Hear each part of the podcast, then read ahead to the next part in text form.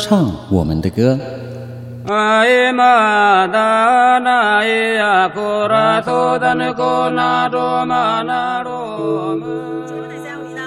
各位观众朋友，大家好，欢迎收看《原地发声》，说我们的故事。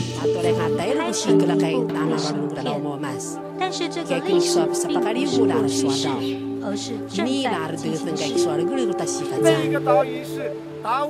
一起聆听被遗忘的原声带。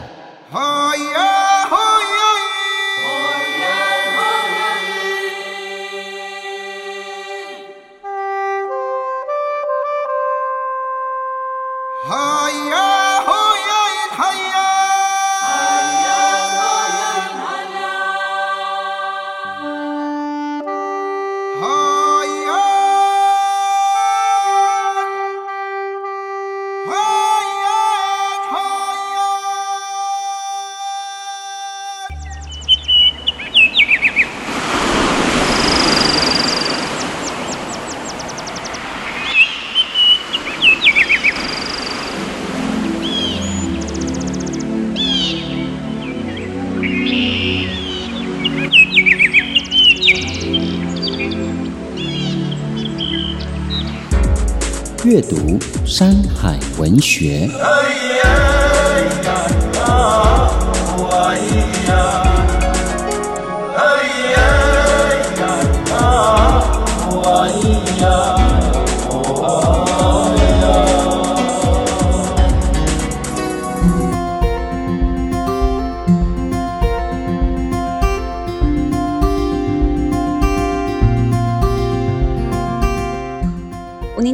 上拉古阿布斯，我是主持人布农族的阿布斯。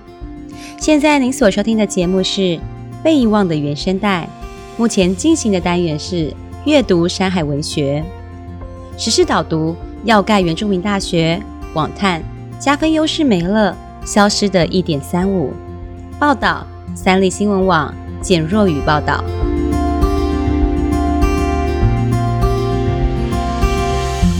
受少子化影响，近年来台湾多所大专院校面临并校和退场危机，但各界却不断呼吁要设立全台首座国立原住民族大学，还在日前进行报告分析后确认可行，引发网友一片质疑声浪，认为原民大学跟一般大学没两样，也有不少人直言原住民族群加分优势会因此消失。东华大学原住民民族学院院长胡忠诚日前完成原民会委托的国立原住民族大学设立可行性评估及综合规划报告，结果认为原民大学的设立为可行。根据报告内容，大学学生人数为三千人，设立三学院六大领域，借招生采原汉融合，不限原民。卜忠诚认为，现阶段台湾原民大学生人数约两万五千人，打造这样的规模应该是没有问题的。卜忠诚表示，他是以花莲教育大学校园规模来规划国立原民大学，估计第一年经费不超过十亿，第二年为五亿。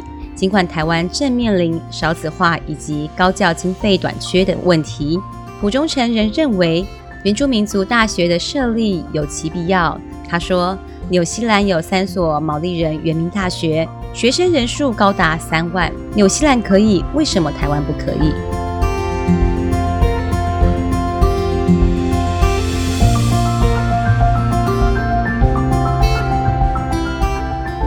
然而，许多网友却对原民大学成立的目的感到不解，纷纷提出质疑：是全族语教学吗？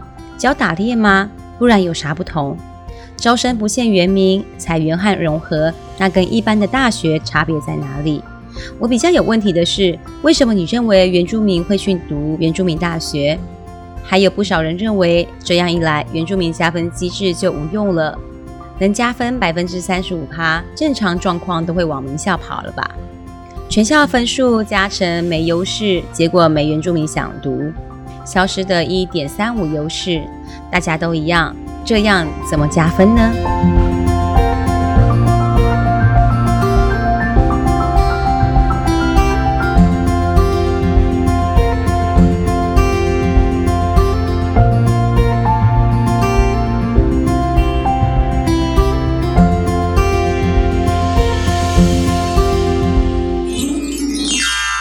原生时光机。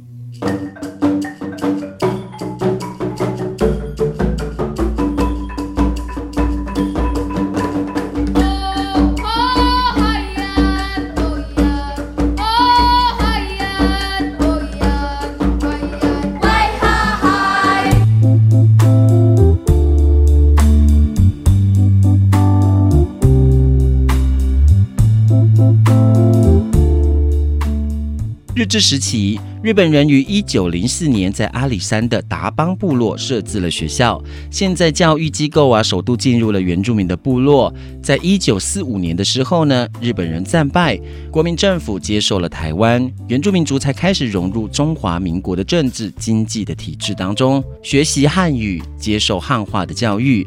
而在政府一九四九年的时候破迁来台的期间，宣布山地教育方针，在第一条的内容表明了推行国语，加强国家的概念。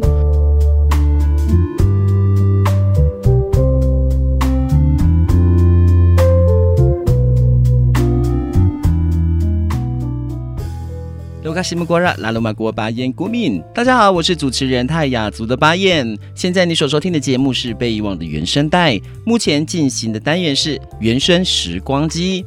很多时候，不是原住民的同学，大部分都会认为，为什么原住民可以加分？明明呢，他们就已经和我们一样哦，都普遍接受外面的这个资讯跟教育了呀。其实呢，在这项政策呢，跟背后的历史脉络，都有很大的关联的。所以说到这里呢，今天要跟大家来聊一聊的话题呢，就是原住民转型正义的加分政策。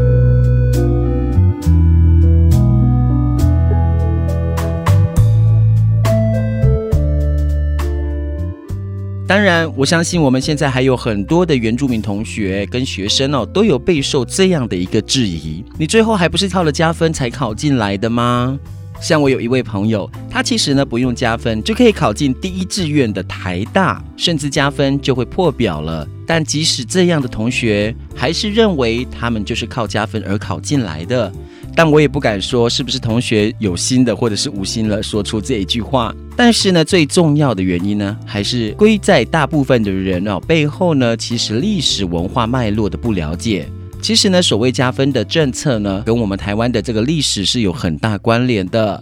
台湾的原住民各族在接触各个的移民政策之前呢，原本就各自拥有不一样的教育方式，像是阿美族透过严密的年龄阶层啊，以及集会所的这个机制来进行教育的分工，让青年的男性在成长的过程当中学习不同的角色跟任务，以及生活的知识与技能。同样有年龄阶层制度的卑南族，在少年的会所与成人的会所中进行严格的体能训练以及品格的教育，让男性学习勇敢。负责、服从、刻苦耐劳等等的精神，虽然没有学校的这个设置，但是呢，在部落的孩子跟随着族群的组织分工与这个碎石的记忆，透过生活的教育以及歌谣、口传的历史等等的方式来学习族群的语言以及文化。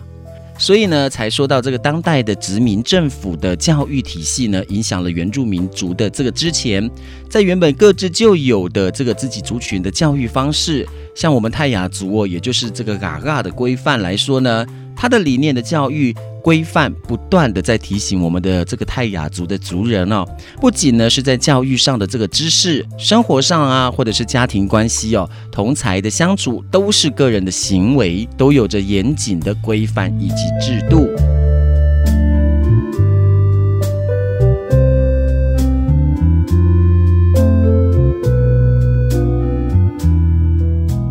日治时期，日本人于一九零四年在阿里山的达邦部落设置了学校。现在教育机构啊，首度进入了原住民的部落。在一九四五年的时候呢，日本人战败，国民政府接受了台湾，原住民族才开始融入中华民国的政治经济的体制当中，学习汉语，接受汉化的教育。而在政府一九四九年的时候破迁来台的期间，宣布山地教育方针，在第一条的内容表明了推行国语，加强国家的概念。而在一九五一年的时候，接续公布具体的原住民政策、山地施政的要点。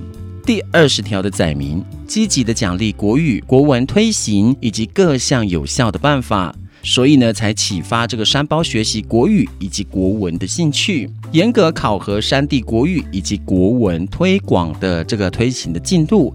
于是升学免费、免考或者是考选的保送，山地乡的教育经济以及补助等等，成为政府以及教育政策的这个为民。这是一种包装统治意义的一种呈现，同时也就越来越多的国语政策接连推动。统计数据理所当然地显示了原住民进入汉化教育成果的提升，但是排除族语而只有尊重国语的政策方向，却是彻底软化了原住民族语言文化的一段漫长的黑暗时间。一九八零年代，加分制度出现了。例如报考这个专科以上，或者是原住民学生录取的分数标准降低了百分之二十五。后续又针对了高中职采纳不同的保障方式，有提升原住民学生的升学率。当然，现在加分的制度并非大家想象中的肤浅。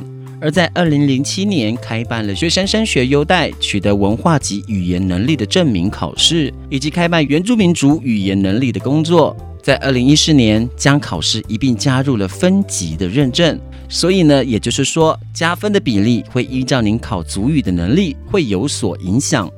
依据二零一八年度的统计呢，即便原住民的学生高等教育在学率达了百分之五十三点九。是历年度当中最高的纪录，却仍然距离一般学生三十一点九的差距。而现在升学的管道非常的多元，像是现在大部分的原住民族的学生也不会跟一般的学生哦争这个名额。所谓外加制度或者是这个繁星计划等等哦，其实呢，原住民的学生升学的保障政策是希望能够落实的教育机会均等的目标。而进行弥补历史的因素，造成原住民族集体沦为社会弱势的状况。当然呢，也更期望这样的理想教育也能够培育出原住民族人自觉自治的人才，来促进社会权力结构的重新分配。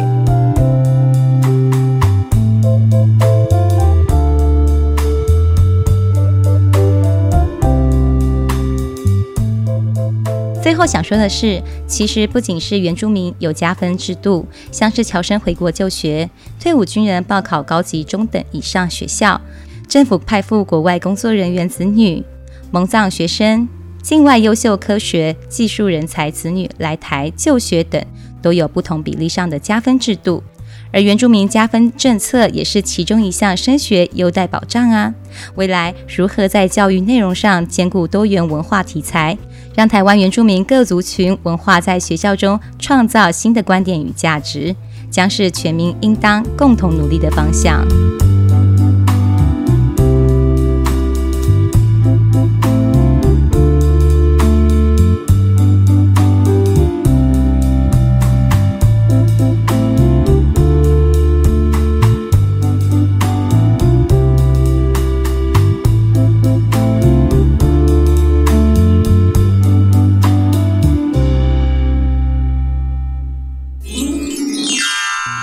原声带。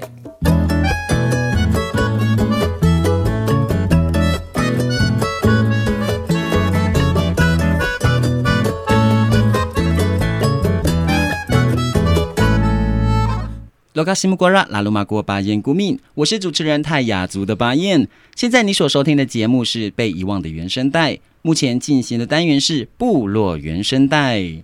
那当然，其实我们都知道，很多各大院校当中哦，都有设置这个原资中心呐。所以呢，今天也非常高兴能够我们的节目当中的这两位来宾哦，都是来自我们国立台北护理健康大学的两位老师哦，也都是在帮啊很多我们的在校的一些原住民学生好给予一些协助的部分。好，我们赶快来介绍我们第一位老师黄梦洁老师。哎，各位听众，大家好，我是黄梦洁，我也是阿美族的老师。好，来我们的张雅芳老师。Hello，大家好，我是雅芳老师。是，我们就进入我们的话题了哦。好的。呃，原资中心在学校已经成立多久了？多久？嗯，差不多是从去年的啊一零七年的十月二十七号，那现在到现在大概已经将近一年多了，这样子。哦，一年多时间了。哦，其实也是帮助很多过学生，也是协助过他们一些，不管在学校上的课业也好，对不对？嗯，对，就是他们。从生活一直到课业，我们就是原子中心就站在一个陪伴的角度去陪伴学生，一直到他毕业为止这样子。哦，啊，那目前我们啊、呃，光是来讲我们的北户，我们简称叫北户好了哈。嗯。那么北户目前原住民的学生大概有几位啊？啊，目前我们这学期是总共有一百一十三位的原住民族学生这样子。哇，其实占据学校十分之一有到吗？嗯，应该就百分之一，就百分之一哦，不能讲十分之一哦。是的，是的。好，那其实也是人数也是不是这么的多，嗯，但是不是这么多的当中。你们都是怎么知道说怎么去协助这些学生，还是他们主动过来去寻求我们的原子中心呢？嗯，应该是说我们在开学的时候，我们都会就主动去，嗯、因为我们从呃学校的教务处收到名单，那收到名单之后，我们会做一个寄信的动作，嗯、或者是说会寄一些资料，开学的资料给他们，让他们知道说在我们资料里面夹层也会有我们原子中心的一些简介。嗯哼，这个借由我们的简介，他们也可以了解到我们一些原子中心的运作，呃，原子中心的一些相关跟他们有相关。关的活动这样子是对，让他们看到第一，或是说看到我们的介绍，可以知道我学校这边有一个原子中心的存在。嗯哼，那这样子，为了他们在生活上有什么需要帮助的，他们就可以过来找我们这样子。是是是，好，那呃，除了我们原子中心除外啊，我想各大院校，包含我们北户，甚至都还有设立一些原住民的社团，对不对？哎，关于社团这部分，我想请我们的张雅芳老师来啊。呃跟我们啊听众朋友一起来分享好了。对对对，我们社团成立多久了？我们社团成立其实还蛮久的了。是。对，那其实我们学校社团蛮特别，就是我们没有限制原住民族学生参加，一定是原住民学生，所以我们的社团里面有非原民的。学生，那也有原民的学生，那其实在一个文化的一个交流的一个过程当中，一同去学习原住民族文化，所以在我们的社团其实就是一个比较特别的一个状态啦。嗯、那，呃，在一个不受限原住民族的一个状态之下，那大家一起在学习原住民文化，所以我觉得这是一件很棒的一件事情。OK，而且所以这样子的话，我觉得更不错了，因为你看我们的社团当中比较没有设置说是要一定要非啊、呃、一定要原住民的学生才能进入，对不对？嗯，所以在这种当中，是不是可以更加了解？哎，汉人的朋友，就汉人的一些呃呃学生，跟我们原住民的学生这中间的落差，你们会不会有一些比较明显的落差？还是说呃比较会有一些？就比如说，因为主要源流社叫源流社嘛，对不对哦？我们社团叫做原住民文化交流社。哦，原住民文化交流社。对，OK。因为是文化交流的一个关系，嗯、所以除了在原住民文化的部分上面，大家还有一些汉汉民族的同学，嗯嗯嗯，还有一些汉民族的同学，所以我们尽可能在这个社团里面，大家在呃热爱原住民文化的一个过程当中，大家一同去学习文化的这个区块。那其实呃，同学们之间呢，都在一个。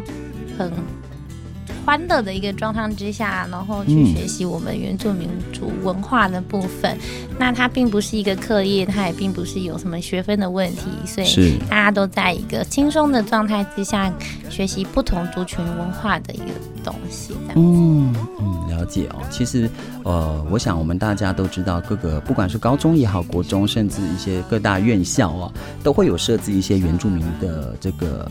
专门的一个社团也好，好，那当然，呃，我们来讲到大学这一块的话，可能就会比较多这样的资源哦，就像是我们刚才讲到的啊、呃，原住民啊，原子中心嘛，对，对不对？好，那原住民的这个社团就是我们刚才讲到源流社嘛，吼，是简称叫源流社，对吧？哈，好，源流社当中，你说因为有汉族的啊、呃、学生，好，也有一些原住民的学生，所以原住民的学生。的比例多吗？如果说在这个原住民的社团当中，因为我们学校原住民学生本身就不多，嗯，对，所以我们当然是希望说大家一同对于喜欢原住民文化的，反正大家一起来这样子，对，大家都一起一起这样子，是是，所以目前的融洽度还 OK 吧？都还不错，嗯，对，反正是。反正汉民民族的哎汉族的学生，他们都比原住民还原住民哦。所以这么讲也不可能。学校，你说我们该啊、呃，黄老师讲到说啊、呃，学校总共有一百多个学生嘛，对不对？是原住民的身份，是的。所以社团里面当中也不见得有都是参与在这个呃原住民交流社里面的，对不对？是。那其实我们也知道，这十几啊、呃、近十年来啊，就读大专院校的学生的比例的原住民学生比例都有都逐渐的在升高了哦。那其实我们也都知道在，在呃。呃，教育部在二零一二年，就在几年前的时候，也在开始创立在我们各大院校设置了原住民的学生资源中心这一块的一个呃，算是处室来去做一个协助，对不对？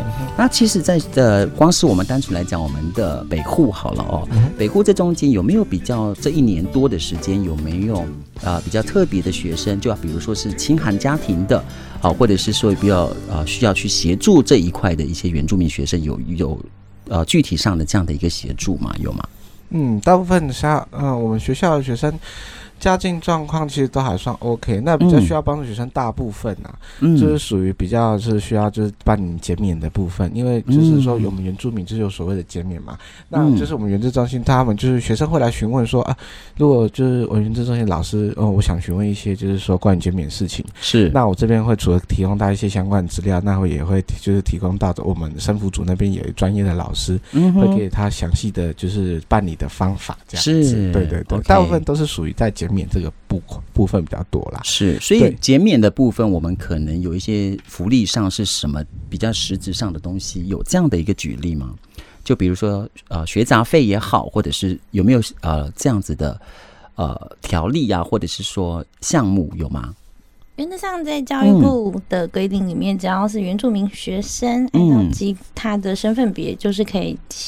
进行就是学校就会帮他做那个学杂费减免的动作哦，是对，那所以减免的部分，呃，学生只要提申请，那他的身份合格，那我们就会再帮他做那个学杂费的一个减免扣除这样子。是，那其实比较常常遇到的状况就是，嗯，原住民学生他是他他的身份是原住民学生，但他同时又。他同时又是低收入户的学生的一个状态之下，嗯哼，那我们都会比较去了解一下学生他的一个家庭的状况，是，那他在经济上的一个协助需要在，我们需要协助他什么？对，那其实孩子们他们都在一个、嗯、常常都在打工啦，嗯哼哼，对，那所以其实我们都会关怀一下孩子们他们在打工的一个状况之下，他们。嗯会不会过度的打工导致他们的课业都落后了？所以其实我们会不定时的去了解学生他在呃一个学习的状况，对、嗯、他的学习是不是呃有落后啊，或者是说因为他的经济的一个因素导致他的课业落后，然后我们要协助他一些呃在课业上的一个协助。那当然，因为原资中心的资源还是有限，因为我们研制中心只有一个人力啦。那在一个人力的状况之下，我们还是要协。助这么多的学生，所以我们尽可能在学生需要的一个状态之下，嗯、提供他。相对应的一个协助工作，那我们会转接相关单位来去协助学生。嗯、对，那我们的宗旨还是希望孩子们就快快乐乐的毕业。当然，对，快快乐乐毕业，没错啊、哦。对，嗯。那其实我们刚才讲到就是协助学生这一块，我想这是应该是各大院校呃原资中心的存在的主要的价值哦。嗯、那当然啊、呃，在中间当中，我想问一下，我们学校目前有原住民就是有办理退学啊，或者是中间。离开学校的这样的一个情形发生吗？学生嗯欸，学校他，呃，学生他们在休退学的一个状态下，就我们学校来说啦，嗯、他一样还是会有，是但是我们的学生比较落在。研究所的部分，那研究所的部分，嗯、那我们当然是尊重，呃，因为他们已经都这么大了嘛，嗯哼，对，所以我们会比较关怀在呃大学部四二季的部分。是，那四二季的部分，我们现在的比例没有这么的高。那当然，如果有出现这样的一个状况的话，嗯，那我们原则上都会主动联络学生，那先了解一下学生他现在的一个状况，究竟因为什么样的问题需要先。我们学校的学生原则上呢，都是志趣不合啦，就是他当初所填的他当初所填跟他所想的有点有落差的一个状况之下，嗯、所以他会希望说先休学，嗯哼，重新寻找他想要的一个学习的一个方向。是，那原则上在这样的一个过程当中，跟学生谈完，我们还是以尊重学生为原则啦。那如果说他之后，呃，他还没有找到方向的话，那他也没有放弃，嗯，呃，学校这个学籍的部分，我们还是会希望孩子们回来继续念这样子。是，对，那。不管怎样啦，我们每他们只要提出来，我们了解之后都以尊重学生为原则。那如果说在经济的部分上面，原则上学校我们学校的学生在经济上面比较没有这么大的一个问题，嗯、对，所以不会因为经济的问题而休学。嗯，对，那我们尽可能。都会在他已经出现状况的时候提供他相关的协助，所以不会出现到最后要走到休学的一个状态这样子。对，所以呃，在休退学率的一个部分上面，我们学校呃比率高的部分就会在研究所的部分，那大学部的部分其实是在我们掌控之中这样子。嗯哼哼，所以我们刚才那个张老师有讲到的比例的部分，你说大学部跟呃。研究所研究所的部分，这个比例来讲，原住民的身份哪个会比较高呢？研究所比较高，研究所会比较高一点。对，因为研究所一定会有，他会因为工作的关系，所以他必须要先、嗯、必须要先休学。是，对。那他呃，当然我们还是尊重学生，因为工作的关系嘛、嗯。那他之后还是可以再复学。那嗯、呃，对，所以呃，研究所的部分，我们原则上不太会去。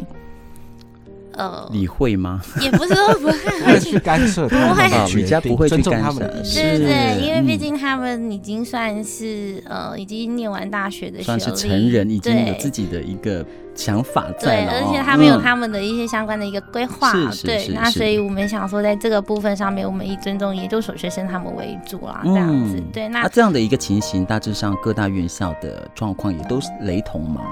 我想，应该学生的状况应该都是有一点雷同，只是说，呃，这个部分，哎，需要协助的部分，可能就是要更去了解啊，去这些原住民学生的一些啊状况，对不对？我们原则上就研究所的部分，嗯，然后我们是等到他已经快要差不多在即将要被退学的，剩下，嗯，剩下倒数的一个学期或是两个学期的时候，就会先了解一下学生，哎，嗯，是不是应该要回来了，嗯，或者是说什么样的一个状况？嗯，对，呃，就是稍微提醒一下他，他还有呃，剩还有几个学期就到。极限要被退学，嗯哼，就让他稍微了解一下目前的状况。对，对，对，然后就是做个提醒啦，嗯、提醒他该回来了。那他如果不回来的原因是什么？稍微了解一下这样的一个状态。那这个东西我们没有办法做到全面性，因为我们毕竟还是有人力的一个限制。所以这是我们原子中心刚成立，也才刚刚，我们原子中心也才刚成立，所以这是我们未来的一个目标跟方向啦。没错啊，对，那。我们还是要看的比较长远一点。那当然，对。那因为我想，原资中心这一块哦，其实也占据了很多啊，不管是这个协助学生的一些，不管是生活上也好，好或者是一些求呃课业上的一些协助。那当然，其实啊，原资中心所真正站的角色就是。像是要回到家的感觉哦，就是主要的一个氛围营造的氛围，应该就是这样子哦。所以这个部分当中，我们原住民的学生啊，常常我们撇开一些课业也好啊，在生活上当中有没有呃，可能是我们原住民的学生，因为感情上也好，或者是有一些呃人际关系啊，好这些部分，我想应该原自中心多少也会去呃关心这些我们的原住民孩子在各个的一些都市的学校啊，各大院校的一些生活的一些状况嘛，对不对？对，是因为就是其实常常会有学生，就是可能在利用在课中间的时候，嗯、就是说休息的时间，就常常会有一些同学就是来跑来运动中心跟老师就是诉说一些呃，在生活上碰到问题，不管是情感上啊、嗯、家庭啊，是还是工作啊，或者课业的学习上，他们都会就是来这边向。就是说一个吐苦水的动作，但我觉得就是我们原住中心成立就是要给同学带来一种像家里一样的感觉，哦、就是啊，他们到这个地方说啊，看到自己熟悉的人、熟悉的环境，那我在外面碰到所有的不不好的事情、难过的事情，那我想跟原住中心的老师做一个像抒发发泄的动作。是的，那我觉得我们学校当然原住中心很欢迎学生来这边把我当成是同样，嗯、对，把他们所有的不满、他的情绪都可以跟我们讲，我们都可以就是当他们的垃圾桶，倾听他们。对，是。我想，呃，在我们学校，光是单单纯来讲，那个北护这个学校好了，啊、呃，成立原资中心之前，我们的张老师本来就已经在学校服务了，对不对？所以，对于原住民这一块的学生来讲，就像我们刚才黄老师刚才讲到，就是学生有关于情感的问题也好，哎，有没有比较实质上可能就是有协助过的学生，比如说啊、呃，曾经因为感情，然后。想要退学这样的一个情况，或者是有一些啊其他比较特别的状况，有这样的学生曾经发生过吗？在学校？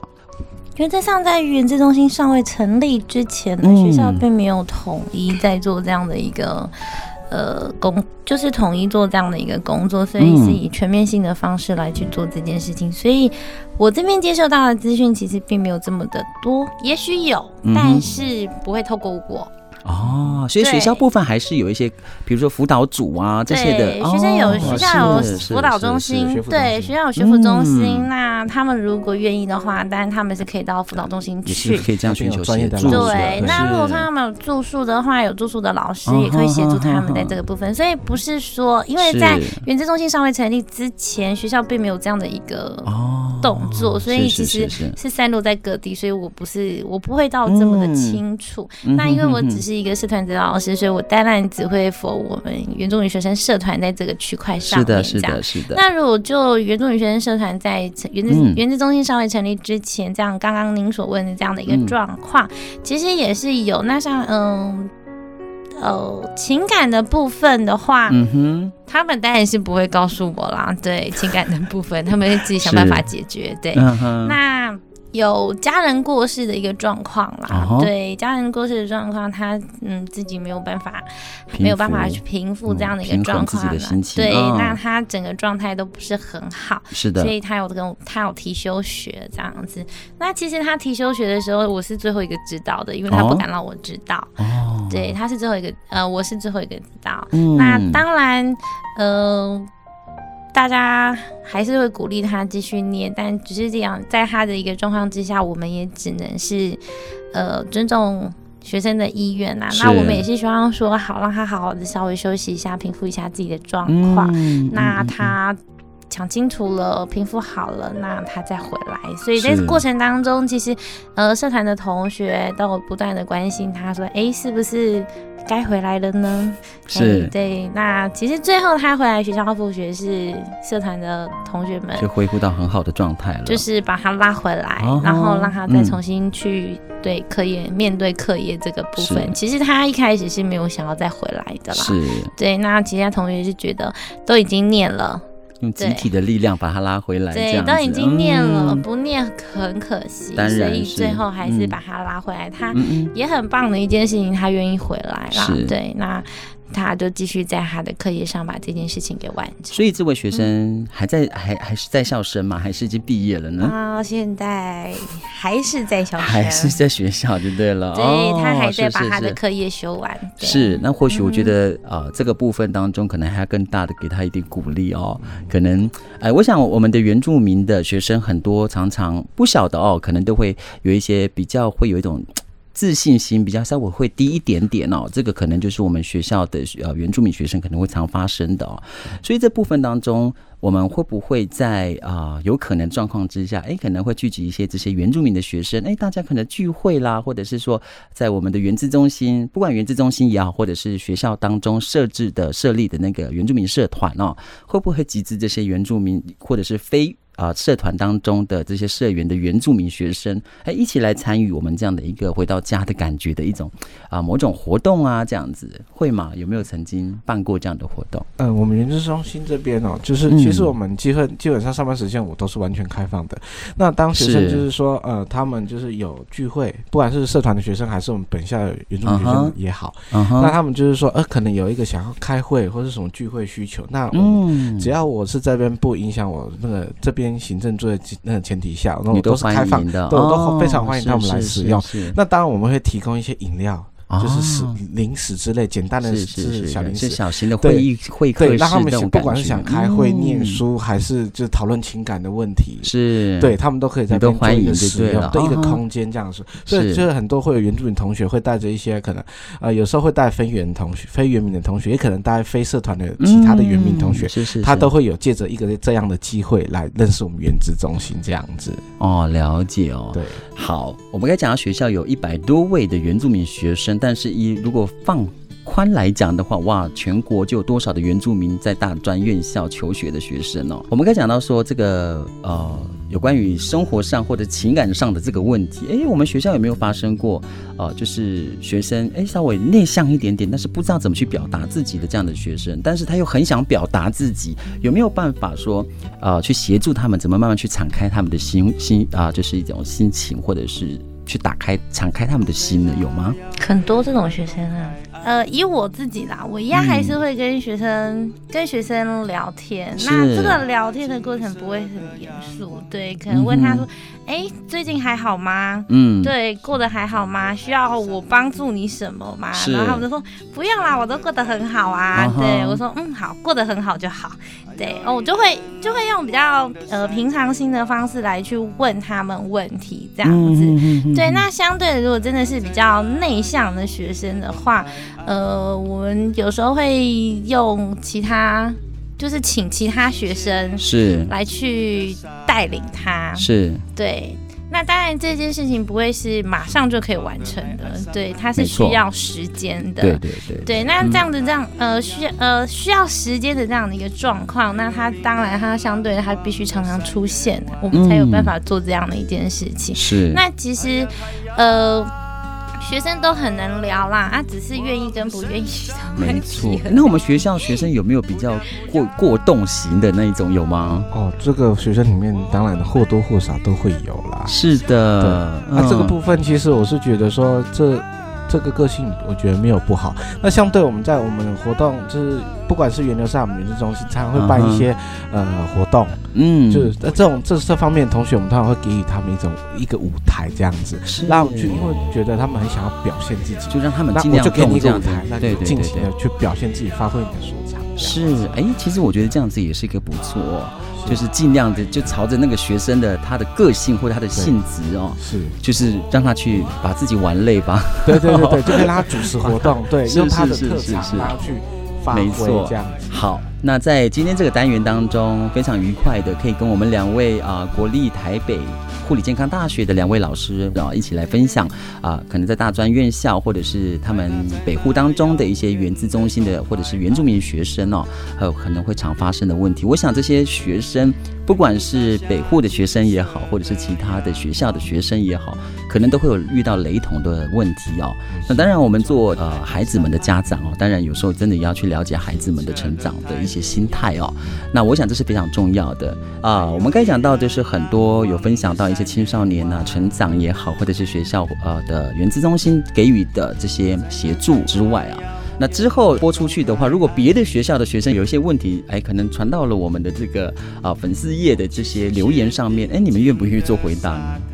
就是因为我们现在大各专院校其实都有设置像原子中心这样子，是是是是地方。那我是觉得学生，就是他当然我们欢迎他们上来我们的粉丝专业留言，但我觉得我更希望他们是直接面对面去找他们的原子中心的老师。我想他们提供的帮助会比我们直接性一点，更直接性一点，嗯，比较立即去解决他的需求这样。是的，对，好。我想今天在这个单元当中，我们的张老师也是看着学生很多很多毕业，也送走学生好几届了，对不对？所以对学生也都非常的了若指掌，尤其是原住民这一块啊。所以常常看到我们的张老师在带领原住民学生的时候，哈，他有他的不呃这个不二法门哦，带领学生的方式真的很有 真的。哎，我们的张老师要不要来做分享一下？哪一个部分？如何带原住民的学生？如何带领原住民学生，就是陪着他们一起学习，没有错，这是最中肯的一句话。好了，感谢我们的黄老师跟张老师来到我们的节目单元上面，再一次非常感谢两位喽。好，谢谢，谢谢大家，谢谢。近年来，教育部高教司陆续广移各大学广设原资中心，目的是为了提供原住民大专就学的资源整合单位。也能让原住民学生在校园可以有完善的就学辅导资源。而今天邀请到这一位台北护理健康大学黄梦吉老师，本身就是任职于原资中心，他也在过程中聊到他们在原资中心的各项工作。当然，原资中心除了是提供学生好的教学辅导资源外，更重要的是莫过于陪伴，打造一个像家、像部落的场域。在生活给予陪伴，也整合就学各项资源，建构一个友善的就学环境，也期许未来有更多大学的加入，一起打造像家又像部落的原住民族学生资源中心。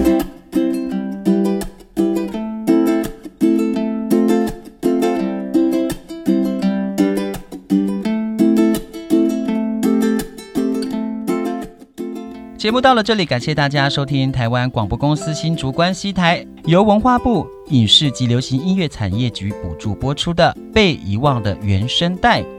如果大家对节目有任何想法或者是意见，都可以到粉丝专业留言给我们哦。不过无法收听到首播的朋友怎么办呢？也没有关系啦，因为节目呢，在未来的每一集呢，也会传送到我们的网络 Podcast 平台给大家来收听。